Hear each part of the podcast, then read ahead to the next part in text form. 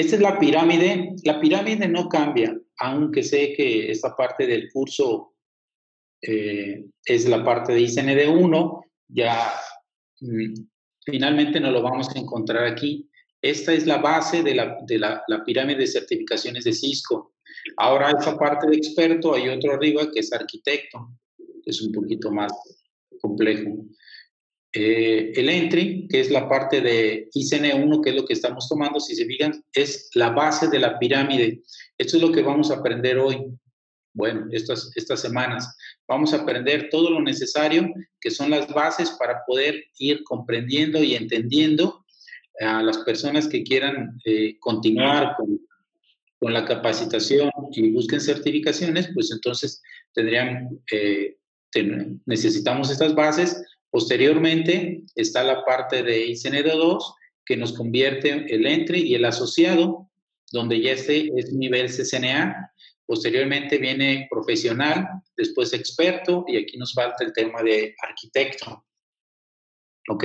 Este curso les va a ayudar entonces para que puedan, quien desee eh, prepararse para la certificación, le va a servir sin problemas.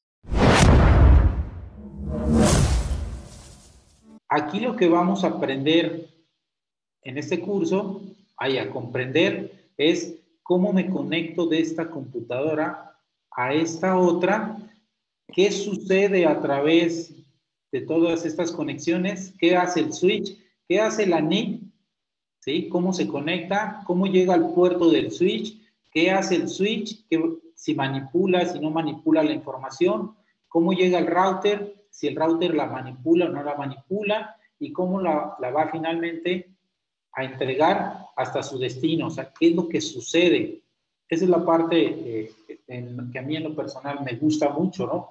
Porque le doy un porqué, o sea, le estoy dando una razón de por qué a las cosas. No es de que lo hago, ah, bueno, si aquí llevo una VLAN, ¿por qué voy a llegar a una VLAN?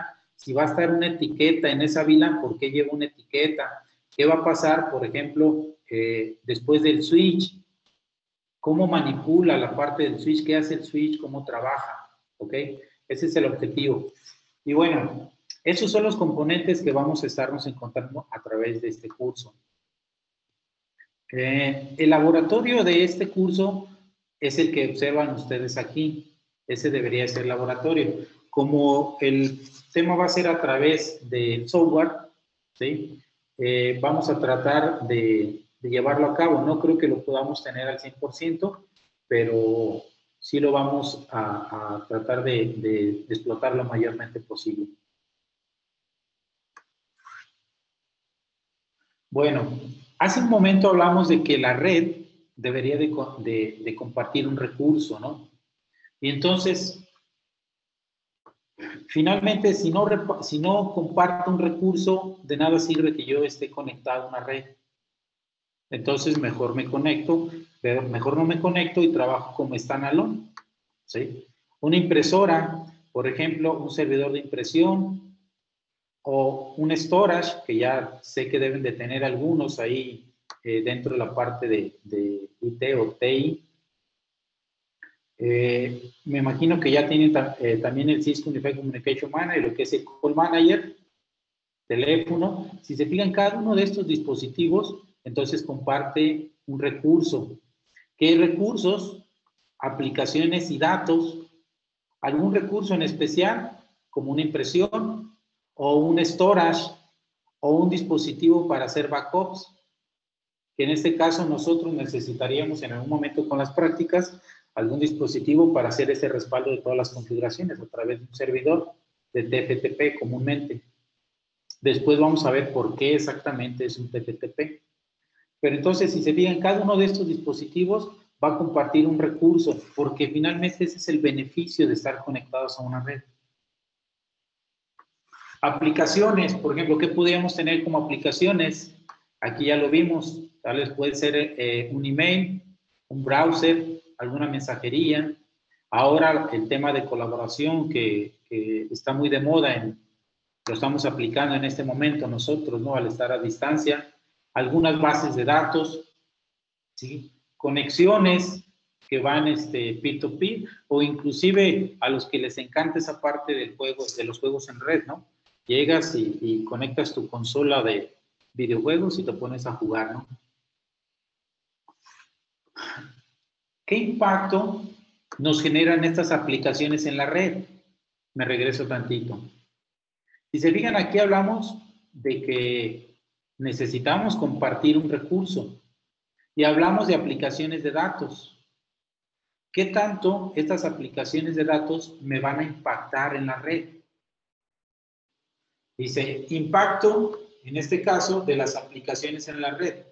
Existen las aplicaciones que, únicamente eh, tienen conexión servidor a servidor y que no me importa, a lo mejor yo puedo decir, ah, ¿sabes qué? Voy a dejar eh, un backup, voy a generar un backup pero pues yo sé que como es mucha información, pues a lo mejor, no sé, son 10, 20, 30 gigas, pero entonces lo dejo en la noche para que él termine, trabaje toda la noche y en la mañana ya eh, lo tenga yo respaldado. Como puede ser servidores de FTP, de TPTP, actualización de inventarios, pero al final esta, esta interacción no hay una parte humana más del simple, el simple hecho de decir que, se ejecute la tarea. ¿Ok? El ancho de banda, por lo tanto, podría no ser tan importante. ¿Sí? O podría ser importante, pero no crítico. Va, eh, esta información es como la considera Cisco.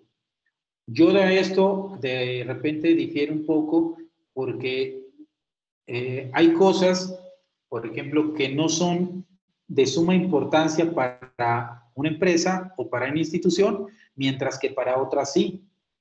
¿Ok? Entonces, lo que, los comentarios que hace aquí eh, el tema o, la diapositiva están basados en lo que Cisco considera, ¿ok? Para una empresa eh, común. Por ejemplo, aquí yo te puedo decir, ah, la no hay eh, interacción entre el ser humano, pero a lo mejor no es importante no es tan crítico el tema del ancho de banda, pero si yo les platicara a lo mejor de, por decirte, red de carreteras de Occidente, los de las casetas, donde ellos dicen, ¿sabes qué? Yo necesito que la interacción entre máquinas me le des prioridad sobre las llamadas telefónicas.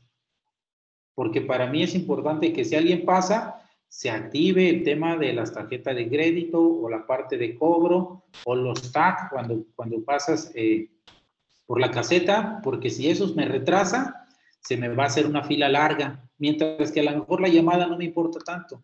Entonces, de alguna forma eso es relativo, a eso me refiero con esta parte. Pero bueno, regresando aquí eh, a esta parte, dice que el ancho de banda es importante, pero no es crítico, ¿ok? ¿Por qué? Porque no hay una interacción entre nosotros. Siempre nosotros somos los exigentes y somos los que con, que estemos hablando, tal vez en este momento, ahorita yo estoy hablando y por momentos existen unos cortes y entonces es de repente molesto. Entonces, eso se convierte que somos un poco más exigentes. Hay aplicaciones que son interactivas, por ejemplo, ya con el ser humano. Es eh, algún inventario, alguna actualización de base de datos, donde hay una interacción entre la máquina y nosotros. Nosotros tenemos que esperar a que se actualice algo y es donde nosotros de repente nos desesperamos. Y no se diga cuando tenemos presión, tenemos la, presión del tiempo o de entregar un reporte o entregar algo, porque entonces sí, entonces la parte del ancho de banda y el tiempo se vuelve un tanto crítico. Y hay aplicaciones en tiempo real, como puede ser la parte de voz, el video, la interacción es humano-humano. Entonces, la latencia es crítica ¿sí? Esta latencia, con unas pequeñas pérdidas que, se tengan, entonces eh, ya no se escucha de manera correcta, se escucha robotizado, eh, es incómodo, se vuelve muy crítico, ¿sí? Hay algo aquí, pues dice, eh, es crítico la latencia de punta a punta. Bueno, vamos a ver más adelante cómo medimos esa parte de la latencia.